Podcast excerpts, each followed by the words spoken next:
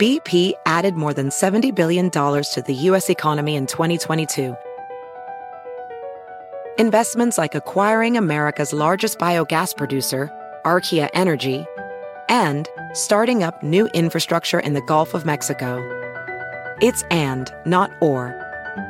See what doing both means for energy nationwide at bp.com slash investing in America. Caesar's Sportsbook is the only sportsbook app with Caesar's rewards. That means win or lose, every bet brings you closer to the types of perks only Caesars can offer, like hotel stays at over 50 iconic destinations, bonus bets, daily profit boosts, tickets to the game, dining, and so much more. Whether you're a new or existing customer, Caesars Sportsbook is always rewarding. Must be 21. Gambling problem? Call 1 800 Gambler. Caesars Sportsbook. Don't just spectate, participate. Hola, bienvenidos. Estas son las noticias del día en NTN 24.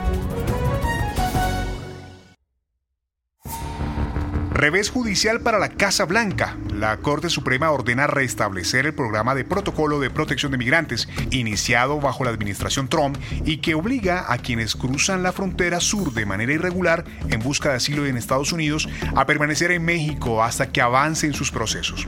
¿Qué impacto tendrá la medida? Responde Aníbal Romero, abogado especialista en inmigración.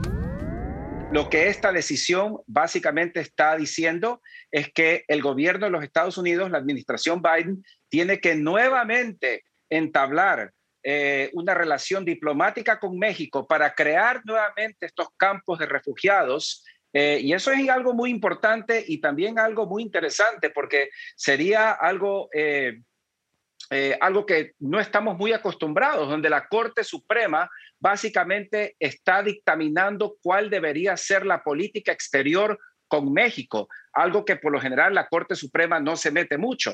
Y eh, lo interesante sería cómo va a reaccionar México, porque esto no es solo Estados Unidos. Si bien es cierto que la Corte Suprema no puede obligar a México, si México decide que no va a empezar este programa nuevamente porque fue un atentado a los derechos humanos de muchas personas, de ciudades fronterizas, como usted decía, Matamoros, Juárez, Tijuana, entonces el gobierno de Estados Unidos, pues lo que puede hacer la administración es intentar de buena fe implementar este programa.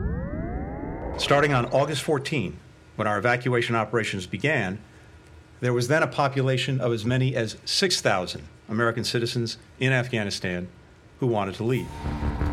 Es la voz del secretario de Estado Anthony Blinken dando cuenta de los 82.300 evacuados de Afganistán desde el pasado 14 de agosto. Y es que a contrarreloj avanza la retirada de tropas. Desde la ciudad de Kabul salen vuelos día y noche. En las últimas 24 horas, 19.000 personas fueron evacuadas, de las cuales 11.200 en vuelos estadounidenses. Se trata de militares y refugiados, pero las prioridades cambiarán en los próximos días. ¿A dónde conduce el escenario? Lo revisamos con el analista internacional Julián Sblinderman. Poner una fecha determinada y presionarse de esta manera antes de la fecha simbólica del 11 de septiembre del 2021, que es muy próxima y marca los 20 años de ese atentado espeluznante, lamentablemente esta administración norteamericana ha precipitado una situación que ha envalentonado a los talibanes, quienes rápidamente fueron conquistando las distintas provincias del país y prácticamente controlan toda la nación. Es un poco lamentable geopolíticamente hablando, porque si bien esto es lo que se había pactado, es un poco penoso ver una situación en la que un terrorista está imponiendo condiciones sobre el presidente de los Estados Unidos, en el marco de una retirada del país. Esto hay que prestar mucha atención porque puede tener implicancias de envalentonamiento de la comunidad yihadista del Medio Oriente y espero que esto no signifique una consolidación de la alianza de Afganistán con Rusia, con Irán, con Pakistán y con China. En Guatemala y ante la falta de medicamentos, los médicos se han visto obligados a atender a sus pacientes de forma inadecuada. Un ejemplo de ello es que a algunos pacientes intubados se les amarra a sus camas para evitar que, ante la incomodidad o el dolor, se retiren los sistemas de respiración artificial. Ante el alza de contagios, el gobierno de Guatemala decretó estado de calamidad hace unos días y toque de queda de 10 de la noche a 4 de la madrugada. La medida sería establecida por un mes. El doctor Gerardo Hernández atiende a estos pacientes en el Hospital General San Juan de Dios. Nosotros actualmente estamos en nuestra cuarta ola. Eh, esta está basada y estamos eh, viviéndola debido al ingreso de la variante Delta, que ha sido la que nos ha tenido en esta situación tan complicada. Ya hemos tenido el primer ingreso también de, de la variante Lambda. Entonces, esa, eh, esa infectividad que está dando esta nueva cepa es la que nos tiene en este momento tan complicado de nosotros. Hemos tenido una curva muy, muy alta y que no ha logrado aplanarse en los últimos dos meses. Eh, la cantidad de pacientes ha sido desmesurado, la verdad.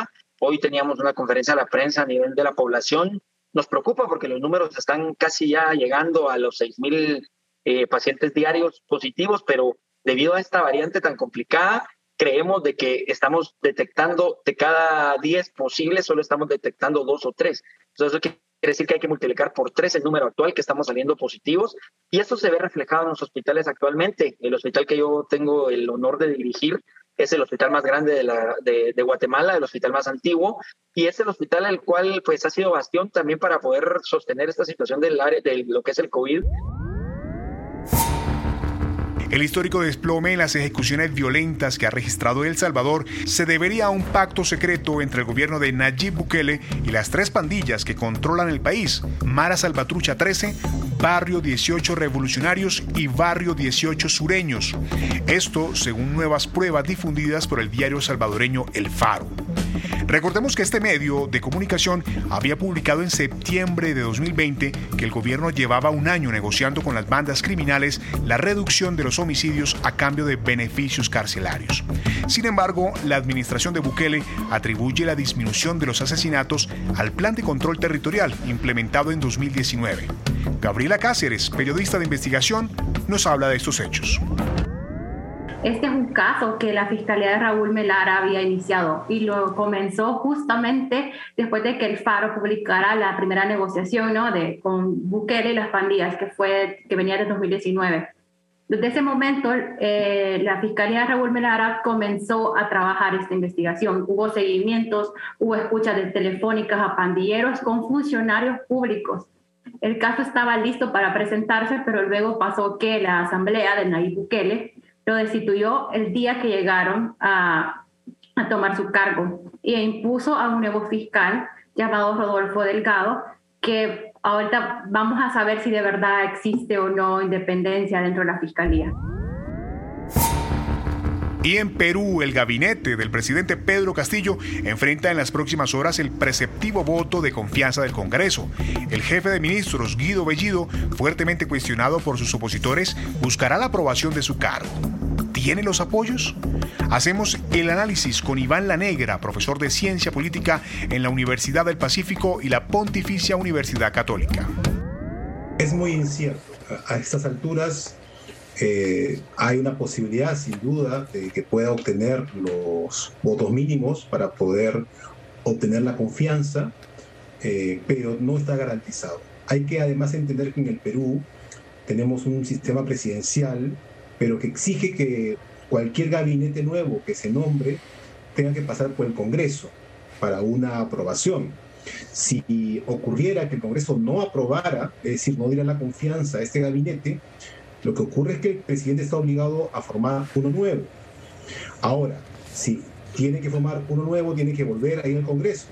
Solo que si vuelve a ser rechazado ese gabinete, también la Constitución habilita al presidente a eventualmente disolver, si así lo considera, el Congreso y convocar elecciones congresales nuevas. Todas esas consideraciones son parte del análisis que las bancadas y el gobierno están haciendo en estas horas previas a la pedida de confianza. Si te gustó este podcast, puedes buscar más de nuestro contenido en nuestra página web www.ntn24.com. En NTN24 tenemos una red de corresponsales en las Américas que nos permite tener acceso de primera mano a toda la información y hacer análisis sobre los eventos más importantes de la región. Qué gusto estar con ustedes. Yo soy Hugo Vecino en Twitter, arroba Hugo Vecino. En el podcast de NTN24 te informamos y te acompañamos.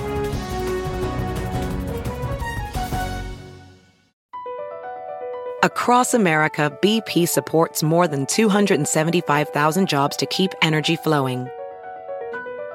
Jobs like building grid-scale solar energy in Ohio and producing gas with fewer operational emissions in Texas. It's and, not or.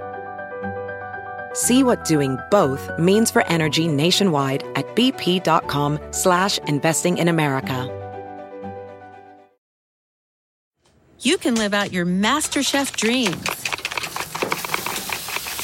when you find a professional on Angie to tackle your dream kitchen remodel. Connect with skilled professionals to get all your home projects done well. Inside to outside repairs to renovations. Get started on the Angie app or visit Angie.com today. You can do this when you Angie that.